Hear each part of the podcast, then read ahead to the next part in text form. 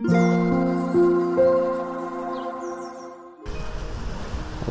thank you for listening to Lemon and Daisy.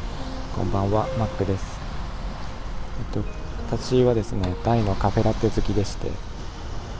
と、昔からコーヒーが好きだったんですがえっとですね、あまりに好きすぎてえっと、一種の中毒みたいになっていた時がありまして、えー、1日にもう本当に何杯も何杯も飲んでたんですが、えーと同時に頭痛持ちなんですね。それでカフェインが中毒みたいになってしまって、えーと、コーヒーを飲まない日はあの本当に朝から頭痛がしてですね頭痛薬を飲んでも1日治らないっていう日が続いたりしてまして。で、えーと、風邪をひいたりして具合が悪くなると、まあ、コーヒーをあの寝込んでて飲めないのでそういう時は具合が悪いプラスカフェインの頭痛ですごい苦しんだ時があってですね、えー、それで何年も苦しんだんですけど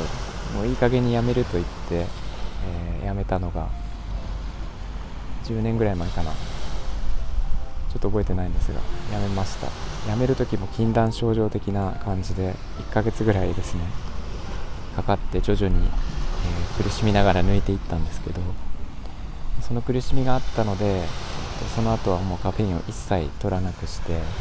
お茶も紅茶もほうじ茶もですねもちろんコーヒーとかエスプレッソも全部やめたんですけどえっといざやめてみると、えー、まあ、メリットとしては頭痛が圧倒的に少なくなって具合も良くなって体調も良くなりました。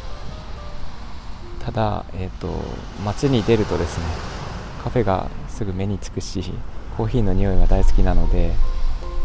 ー、つい飲みたくなってしまったりとかあとは大好きだったスタバとか行ってもですね頼むものがほとんどなくて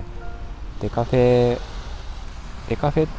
といってもやっぱり何パーセントかカフェインが入っているのでそういうものもやめていたんですけどなのでデカフェ以外で飲むとしたら本当に、えー、数種類のドリンクになってしまって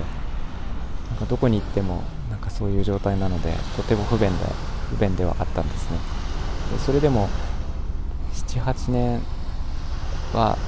多分そういう生活を続けていて慣れてきてはいたんですけど、えっとまあ、パートナーと知り合ってですねあのパートナーも大のカフェラテ好きでして本当によく飲むので私がまあ、ついですね一口二口もらうようにしていました。でその事情私が頭痛を持っているという事情も伝えていたので、あのカフェインは厳しく止められてたんですけど、まあ、一口だったらいいだろう二口だったらいいだろうということで徐々に増やしていってで、えー、そうですね。1杯まではいかなかったんですけど、えー3分の1ぐらいまでは飲ませてくれるようになってました。で私1人暮らしをするようになってえっとまあ、えっと、パートナーが亡くなってしまったのであの止める人がいなくなってですね、えー、まあ、いろんなストレスもあって結局カフェインは取るようになって今は飲んでいるんですけどそれでも、えー、人で暮らすようになったら、えー1日1杯までと決めて、えー、美味しいカフェラテを入れようみたいな話はしていたんで1杯までと思っているんですけど、えーと、昨日ですねようやく Amazon でエスプレッソマシンを買いまして今までインスタントで飲んでたんですけど、えー、エスプレッソを作って、えーとコーヒーに泡立ててフェラテを作ろうと思ってます。ただ、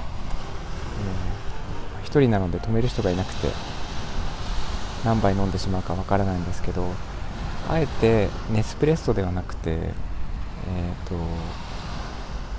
エスプレッソメーカーですね。を、えーと、買いました。なんでかというと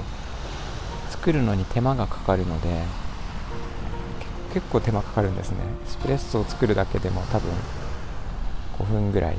でミルクを泡立てるのにも少し時間がかかるので、えー、あえて自分で手間をかけて作る作業というのはあまりしないだろうと読んでエスプレッソメーカーにしました。ちょっと分かんないですけどね。でもそうやってなんか止めたい習慣っていうのは、えー、なんか手間をかけるところになんか手間を間に持ってくることで止めていける抑制できるっていう話を聞いたことがあって私はチョコレートとかも大好きであるだけ食べてしまうんですけど、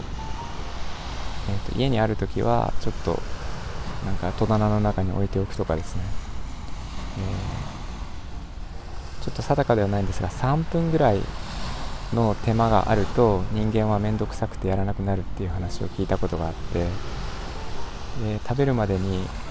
3分の手間を考えて、えー、そういうところに物を置いたり入れたりしています。そもそもチョコレート買うなっていう話なんですけど、ね、エスプレッソマシンも同じで買わなければいいんですけどでもなんか1日1杯はどうしても欲しくてっていうところで、えー、買ってしまいました。夜中にですねポチってしまいました。なんかそんな感じの、えー、悪い習慣の止め方みたいなところで参考にしていただければと思います、えー、カフェイン取りすぎで頭が痛くなる方いませんかね？私今のところカフェインをまた始めてから、ね、頭痛があることはほとんどないんですけどこの前少しあったんですが、あのー、なるべく飲みすぎないように頑張りたいと思います、うん、ということで、えー、エスプレッソというかカフェラテに関してはまた続報をお伝えしていきたいと思います、はい、今日も聞いていただいてありがとうございました、えー、みんなが優しくありますように Thank you for listening and have a good evening. Bye bye.